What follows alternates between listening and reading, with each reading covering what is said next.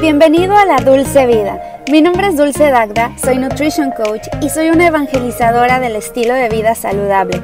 Aquí vas a encontrar toda la información de nutrición, fitness, motivación y organización que necesitas para sentirte como nunca te has sentido. Quédate porque te quiero contar un chisme muy saludable. ¿Qué onda? ¿Cómo estás? Bienvenido a la Dulce Vida Saludable. Mi nombre es Dulce Dagda y es un gusto tenerte en un episodio más de mi podcast. Hoy estoy estrenando un nuevo microfonito, entonces espero que el audio sea de mejor calidad porque es un micrófono muy lindo y se supone que estoy también haciendo un en directo, un en vivo en Facebook, pero no me veo reflejada, entonces ojalá que quede grabado y si no, esto va directamente al podcast. Me da muchísimo gusto estar en un episodio más. Hoy vamos a estar hablando del seguimiento de la semana pasada, porque la semana pasada estuve platicándoles de la importancia del sueño para la piel, o sea, para tener una piel bonita es mega importante dormir adecuadamente. No es el único factor, o sea, pero es el factor más importante porque del sueño dependen muchísimas cosas, muchísimas funciones en tu cuerpo, que tu cuerpo funcione adecuadamente y todo lo demás también influye. O sea, es que no nada más es un solo factor, hay que poner atención en todo. Pero imagínense que alrededor de 70 millones de personas en Estados Unidos luchan con al menos un trastorno de sueño yo vivo en Estados Unidos, por eso siempre saco datos y estadísticas de acá, pero varios estudios han demostrado que la duración y la calidad del sueño están asociados con el riesgo de obesidad, aumento de peso, diabetes, hipertensión, problemas cardíacos y también problemas de la piel, ya que hablábamos la semana pasada del problema de la piel y dormir también está correlacionado y sabemos que el azúcar en la sangre también puede afectar el sueño y que la nutrición tiene un gran impacto en los niveles de la glucosa. Pero muchas personas no han considerado la forma en que la dieta puede afectar su sueño. Entonces, ¿qué factores dietéticos podemos ayudarnos para que el sueño sea reparador. El sueño, eh, existe una correlación, una conexión directa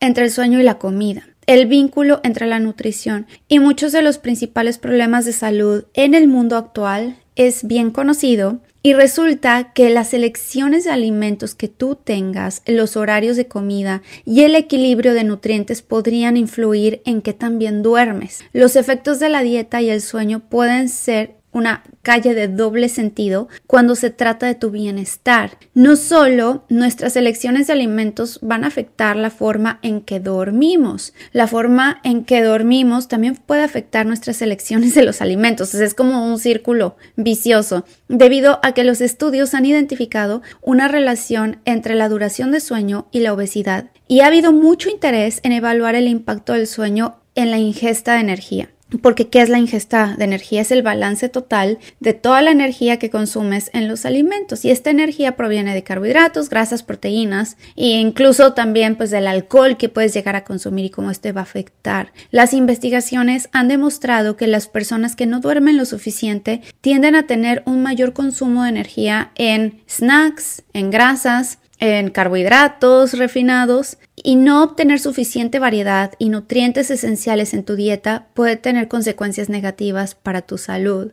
Durante los periodos de restricción del sueño, las personas también tienden a comer más snacks y cosa comer más entre comidas. El sueño es crucial para una buena salud mental y física. Idealmente los adultos sanos deberíamos de dormir no menos de 7, 6 horas y media ya por mínimo y que sean 6 horas y media derechitas sin haberte despertado porque la privación de sueño se ha relacionado con los resultados negativos para la salud. Por ejemplo, si no duermes lo suficiente, puedes aumentar tu riesgo de padecer enfermedades como hipertensión, obesidad, diabetes tipo 2, enfermedades cardiovasculares, que fue ya lo que mencioné. Algunos síntomas de los trastornos del sueño incluyen tener sueño durante el día, problemas para conciliar el sueño por la noche, o sea que no te puedas quedar dormido, quedarte dormido en momentos inapropiados como mientras estás conduciendo, cuando vas manejando, respirar eh, en un patrón inusual durante el sueño, o sea que tengas apnea del sueño, por ejemplo, sentir una necesidad incómoda de moverse mientras te quedas dormido, tengas incomodidad, movimientos o experiencias inusuales o molestos durante tu sueño, tener un ciclo irregular de sueño y vigilia. Y si experimentas alguno de estos síntomas o te preocupas que puedas tener o padecer un trastorno de sueño, pues es importantísimo atenderte. Hay diferentes etapas del sueño, por ejemplo, está la primera etapa que es NRE M, aproximadamente 75% del sueño se gasta en esta fase, es la primera fase del sueño. Es un sueño muy ligero que dura solo de 1 a 5 minutos, lo que representa solo el 5% total de tu sueño, pero es importante. Luego viene la segunda etapa, que se llama N2, y este es un sueño más profundo, dura alrededor de 25 minutos. Esto nada más es como para cultura general, ¿ok? O sea, no, no quiere decir que te tengas que preocupar. Lo importante es que sepas que existen diferentes etapas del sueño y que, las conozcas, ¿no? Que las escuches. En la tercera etapa del sueño es la que se conoce eh, como REM, REM. Este sueño es más profundo todavía y constituye aproximadamente un 25% del sueño total. Y es cuando tu cuerpo se repara, regenera tejidos, desarrolla huesos, músculos, fortalece el sistema inmunológico. Y también suele ser la etapa en la que se producen los,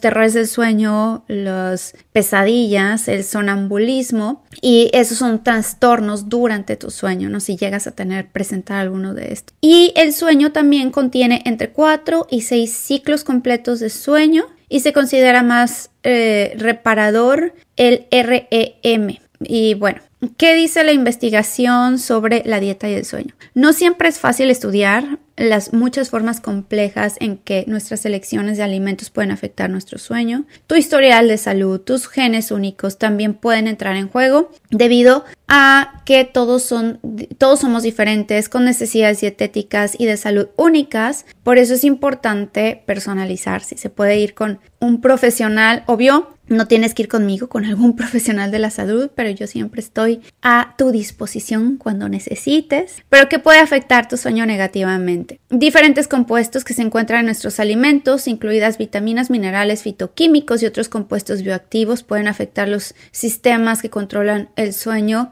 de diversas maneras. Por ejemplo, un estudio epidemiológico de trabajadoras japonesas de mediana edad y sus hábitos alimenticios encontraron que un alto consumo de golosinas, dulces, noodles estaba asociado con una mala calidad de sueño. El estudio también encontró una tendencia significativa hacia una peor calidad de sueño con el aumento de la ingesta de carbohidratos por las noches. Por el contrario, un alto consumo de pescado y verduras se asoció con una buena calidad de sueño. El consumo frecuente de bebidas energéticas, bebidas azucaradas se asoció con una mala calidad de sueño. Saltarse, por ejemplo, el desayuno y comer de forma irregular también se asoció fuertemente con una peor calidad de sueño. ¿Qué quiere decir esto? Que es mejor comer durante el día que durante la noche. Estos hallazgos sugieren que el horario y la regularidad de las comidas también son importantes cuando se trata de dormir porque así empiezas a regular tu ritmo circadiano. Las vitaminas y los nutrientes también pueden eh, tener un efecto negativo sobre la calidad de sueño. Deficiencias de vitamina B1 es súper importante. B1 es la tiamina, el ácido fólico que es la B9, el fósforo, el magnesio, hierro, zinc se han asociado con una duración más corta de sueño. Los niveles bajos de selenio, calcio, vitamina D, vitamina C y licopeno, que es un antioxidante oxidante también se han relacionado con una mala calidad y mantenimiento del sueño. Se ha descubierto que el alcohol reduce el sueño también y causa interrupciones. Otra investigación también ha demostrado que la cafeína puede interferir con los ritmos circadianos de melatonina y puede bloquear el efecto de la adenosina que promueve también el sueño. Entonces, pues nada de café después de las 12 del día. Sobre los carbohidratos, tanto las dietas altas en carbohidratos, también como las dietas muy bajas en carbohidratos, como dietas cetogénicas, donde solamente el 5% de, tu ingesta calórica es de carbohidratos, incluyendo las verduras, que limitan las verduras, están asociados con cambios de sueño. Según varias investigaciones, una dieta baja en carbohidratos, pero casi nula, como una dieta carnívora, digamos, una dieta cetogénica extrema, puede reducir el sueño REM, que es el, profundo, y aumentar el sueño de ondas lentas. Mientras que una dieta alta en carbohidratos también puede tener el efecto de eh, igual, de desregular tu sueño. Por eso tiene que haber un balance, amigos. Los estudios muestran que las personas con síntomas de insomnio tienen más probabilidades de tener una ingesta baja de carbohidratos, pero se ha demostrado que esas mismas personas tienen una ingesta alta de dulces. O sea, es que también hay que saber elegir los carbohidratos, ¿no? Hay que utilizar carbohidratos complejos y en cantidades que sean adecuadas para ti. También es importante ver qué alimentos van a ayudarnos a mejorar nuestro sueño. Los alimentos, por ejemplo, los lácteos, pero si tú vas a consumir lácteos, de preferencia que sean lácteos fermentados, como el kefir, como el yogur, como algunos quesos y también que sean em, que, sean lácteos menos inflamatorios como la A2, la proteína A2 que viene de la cabra, o sea, la leche de cabra, la leche de oveja, o también hay algunas vacas que producen leche A2, hay que cuidar esos de preferencia. Y em, ver si te caen bien. Los pescados grasos también, como las sardinas, como el salmón. Las cerezas se han encontrado que es un buen postre porque promueven la producción de serotonina y también el kiwi. Se estudian comúnmente por su impacto en el sueño debido a su contenido de triptófano y vitaminas y minerales que nos ayudan a considerar el sueño. Sin embargo, a pesar de algunas pruebas anecdóticas, la investigación científica sobre los efectos de estos alimentos todavía es algo limitada. Pero yo lo he visto, por ejemplo, tanto en mis pacientes como en mí misma. Si me como medio kiwi antes de dormir, me ayuda a conciliar el sueño. Entonces, bueno, pues es otra, eh, es un caso anecdótico más ahí. Se ha demostrado también que aumentar los alimentos ricos en zinc en particular mejora la calidad de sueño, como las carnes, las aves, los mariscos son buenas fuentes de zinc y hay que ver también cómo está tu glucosa en sangre. Te recomiendo hacerte estudios. Voy a subir, o yo creo que ya en YouTube está, es los estudios que te puedes hacer para ver si tienes resistencia a la insulina, si tienes diabetes, prediabetes, qué estudios te puedes hacer para constatar pero lo más importante de todo es centrarte en la alimentación. En las noches tratar de cenar por lo menos de dos a tres horas si, si ya traes muchos problemas de insomnio. Si tienes problemas gastrointestinales, es mejor dejar de comer, yo te diría mm, tres horas, o sea, tres horas que sea tu último bocado antes de irte a dormir. Se supone que no deberíamos de comer ya después de que se oculta el sol. Deberíamos de ser como los pajaritos, empezar a activar nuestro metabolismo cuando empieza la mañana con el sol, cuando empezamos a tener hambre. Mi maestro eh, del curso que estoy tomando para tomar ahora el examen para certificarme del National Association for Nutrition Professionals que se llama NAMP. Estoy ahora estudiando mucho y este profesor dice no deberíamos de ponernos una sola caloría en la boca sin tener hambre. O sea, él promueve bastante el ayuno intermitente sin tampoco que te mates de hambre. O sea, si ya empiezas a tener hambre, que empieces a comer en la mañana. Si te levantas con hambre, pues mínimo que te dé el sol un poquito, que camines, que te haces, ya después que comas, pero sí que comas si tienes hambre. Si no tienes hambre, también dejar que tu cuerpo mismo te hable a ti mismo y te diga, bueno, ya tengo hambre, ya es hora de comer. No forzarte bajo ninguna circunstancia, o sea, no forzarte ni a comer ni a dejar de comer. O si tienes hambre, que comas y si no tienes hambre, no te forces a comer. Anteriormente nos decían que el desayuno era la comida más importante del día. Y sí, o sea, yo insisto que sí es la comida más importante del día porque el desayuno es cuando rompes el ayuno, es la manera en cómo vas a hacer eh, esa ruptura de ayuno, que vayas a empezar tu ingesta calórica. Pero no tiene que ser recién te levanta, desde que despiertas y vámonos y comen y a comer yo me acuerdo cuando era niña, no sé si a, ustedes les pasaba, pero yo me despertaba a las 6 de la mañana que me despertaban para ir a la escuela y ya me estaban metiendo el pan y la leche y era lo único que desayunaba además porque no me entraba otra cosa a esa hora. Y me lo comía con unas náuseas que no tienen idea. Pero bueno, no tenía mucha opción porque era una niña, porque no tenía ningún conocimiento. Y mm, después yo iba y vomitaba así, así de mal me sentía eh, a esa hora y comiendo yo creo que esa cantidad de gluten, eh, lácteos, inflamatorios, porque era leche, era leche así que me daban. Incluso a veces mi mamá compraba leche deslactosada porque mi hermano era intolerante a la lactosa y compraba la leche deslactosada. Eh, no necesariamente, a mí no me hacía bien para nada porque yo no era intolerante a la lactosa, nunca lo fui. Y resulta que pues cuando le ponen las enzimas digestivas, para que es la lactasa, se vuelve todavía más biodisponible para el cuerpo, o sea, se digiere más rápido. Por un lado dices, ok, como no tengo la lactasa y soy intolerante a la, lactosa, que la mayoría de la gente lo es, y, y, le ponen esta enzima, pues te va a ayudar a digerirla mejor. Pero por otro lado, se vuelve más inflamatoria porque los azúcares son más biodisponibles para el cuerpo, se absorben más rápido, porque cuando tú le pones la lactasa no quiere decir que le estés extrayendo la lactosa a la leche, lo que sucede es que los azúcares se rompen más fácil, entonces te va a elevar más la glucosa. Y yo me imagino que en la mañana comiendo esa cantidad de glucosa, o sea, de azúcar en la leche y en el pan, me daban pan bimbo. O sea, yo obviamente no le estoy reclamando nada a mis papás porque pues ellos no sabían nada de nutrición en esa época y ellos, mientras que tú comieras lo que fuera, cereal con leche, o ah, a veces era un desayuno también que me hacía unos choco crispies con leche. Imagínense, la, he, visto dentro de los estudios, si ustedes se meten a esta cuenta de, de Glucose Goddess,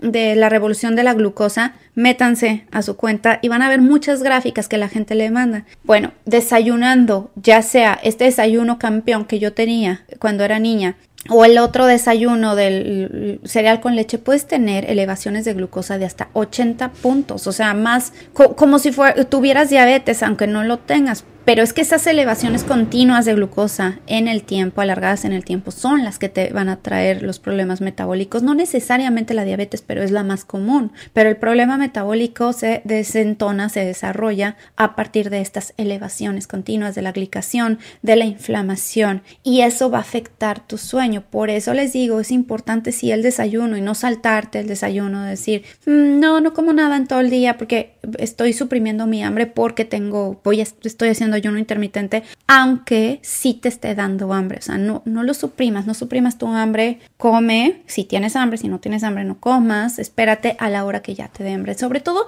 si eres mujer. Los hombres han resultado en los estudios que responden mucho mejor al ayuno intermitente ¿eh? que las mujeres. Y el problema es que se hace que un poquito es bueno y más es mejor. O sea, esta ideología, este mindset de, ok, como un poquito de ayuno es bueno, entonces voy a hacer más ayuno porque va a ser mejor, ¿no? O sea, si un poco es bueno, le echo todo. Entonces, en vez de hacer 16 horas de ayuno que estaba haciendo, que son bastante asequibles o 12 horas o 14, no sé, como quiero más autofagia, entonces me voy a hacer todos los días 18, 20, 24 horas de ayuno. O hay incluso personas que hacen comen un día sí, un día no. Se puede hacer, sí, de forma terapéutica bajo ciertas circunstancias, bajo ciertos periodos de tiempo. Eh, ahora, terminando este examen que quiero pasar, claro que lo quiero pasar, y, me quiero certificar una vez certificada. En, la, en AMP quiero hacer otra certificación de un protocolo que se llama el Wells Protocol, que es para enfermedades autoinmunes. Entonces,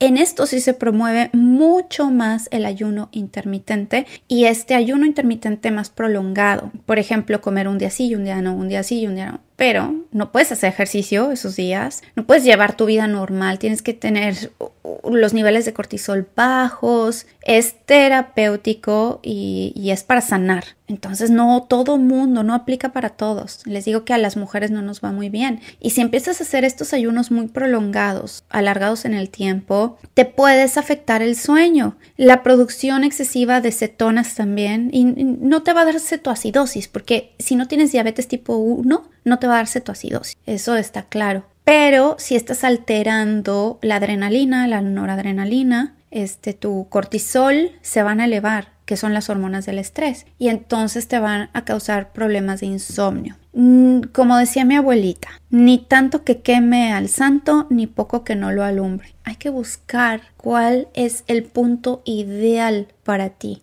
cuál es tu balance. No va a ser el mismo balance para mí que para ti, que para tu vecino, que para tu hermano, que para tus papás. Cada quien es un mundo diferente y hay que analizarte y ver. Y hay veces que incluso, o sea, dentro de esto del sueño, como ya les dije, estos, eh, eh, la lista de nutrientes que te van a ayudar a conciliar el sueño. Puedes apoyarte de los suplementos como la eh, valeriana, en, o sea, todos son hierbitas que sí nos van a ayudar Hay incluso gente que la valeriana lo dopa, pero hay gente que no le hace nada. hay que ver qué otras deficiencias de minerales, de vitaminas tiene, haciéndote estudios, ver cómo estás, si tu cortisol está elevado, cómo podemos apoyar tus adrenales. Em, pero sí, o sea, sí nos podemos apoyar de la valeriana, de la flor de azar, de de la manzanilla, hay manzanilla en cápsulas también que son el extracto de manzanilla nos ayuda a conciliar el sueño, más todos estos alimentos. Hay que ver en qué estás deficiente y apoyarnos. Ahora lo de la melatonina, les decía en el episodio pasado, está muy parecido el episodio pasado que este episodio, pero quería enfatizar más. Eh, lo dediqué más a lo de la piel y ahora lo estoy dedicando al sueño en general, pero es que se me hace súper importante, por eso lo insisto, insisto mucho. Y les decía que la melatonina ayuda, por supuesto, pero es una muleta que se puede utilizar durante una temporada, pero lo ideal es que nosotros promovamos nuestra producción autónoma interna de melatonina. Todos producimos melatonina, algunas personas más, otras menos. ¿Por qué se pierde la producción de melatonina? Aún no se sabe exactamente, o sea, cuál es la exactitud, de, dónde viene la, producción de melatonina, sí, porque algunas personas están perfectamente bien en, en, su producción y hay otros que están bajos. Hay algunas personas que dicen, algunos estudios que indican que es algo genético, que tú ya naciste así con una producción baja de melatonina. Y son incluso los bebés que les cuesta trabajo dormir desde muy pequeñitos. Eh, tengo una amiga que acaba de dar a luz y ella curiosamente, se puede quedar dormida en una piedra, en un tren, en donde sea. Ella puede quedarse dormida en el suelo y, sin problema y descansa y duerme ocho horas corriditas, impresionante, pero ella es de chavita, así ha sido. Y su hijo nació exactamente igual que ella. Dice que tienen, tenían que despertar al bebé para poderle dar de comer y le daba de comer despertaba así medio dormilado el niño, le daban de comer, el niño no se despertaba durante la noche, no lloraba para pedir comida, lo tenían que despertar para que darle de comer y se dormía, lo llevaron al doctor y decían, están bien, está normal, está perfectamente bien el niño, pero el niño duerme ocho horas seguidas en la noche sin despertar. Para ella pues era una bendición. o sea, no, pues qué maravilla, pero pues también tenía que despertarse cada tres horas a darle de comer porque pues un bebé tiene que comer cada tres horas. Pero tiene toda esa facilidad de llevarlo ahora que ya está un poquito más grandecito, lo puede llevar a reuniones, se lo llevó al cine un día y nada más le dio de comer ahí en el cine rapidito y se quedó dormido el bebé, no llora. Eh, tiene una facilidad de dormir impresionante. Ahora que tengo otros amigos que tuvieron igual un bebé, que el niño no puede estar con ruido. Y ya no sé, o sea, ellos dicen que sí lo intentaron acostumbrar desde pequeñito a estar con ruido y que se durmiera y que lo pudieran moldear como una masita, pero no lo lograron y que apenas hay un ruidito en la casa y se despierta el bebé. Entonces, pues sí, o sea, a lo mejor nada más estoy dando dos ejemplos anecdóticos de casos nada más clínicos, pero no estoy dando estudios generales.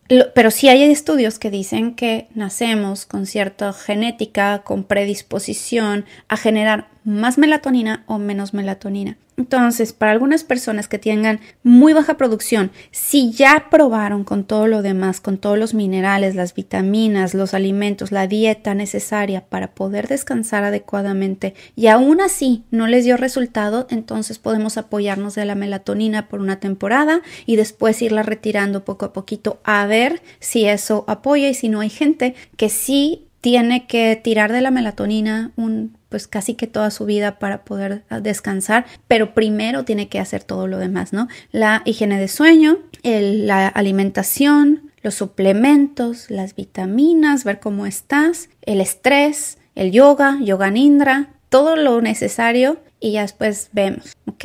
Si tú necesitas apoyo nutricional, higiene de sueño, me puedes pues mandar un mensajito, nos ponemos de acuerdo. Esta semana fue la última semana que tuve el descuento, mandé un mail, pero si no te llegó este mail a ti especialmente y quieres aprovechar el descuento, estuve dando consultas a tan solo 50 dólares. Nunca digo los precios porque mi coach me ha dicho, nunca des los precios, que te hablen y ya luego les das los precios.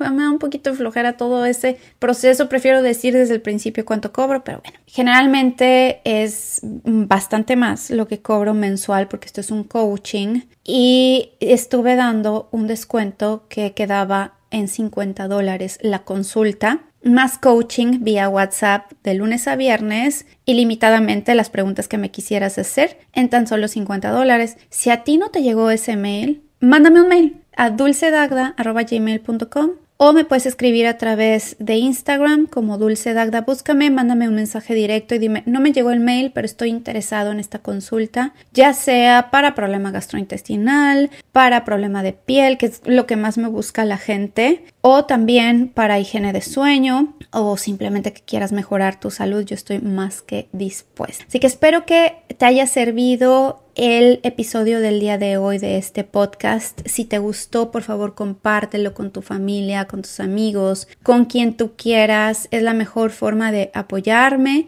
Y también, eh, pues sígueme a través de las redes sociales, de mi Instagram, de TikTok.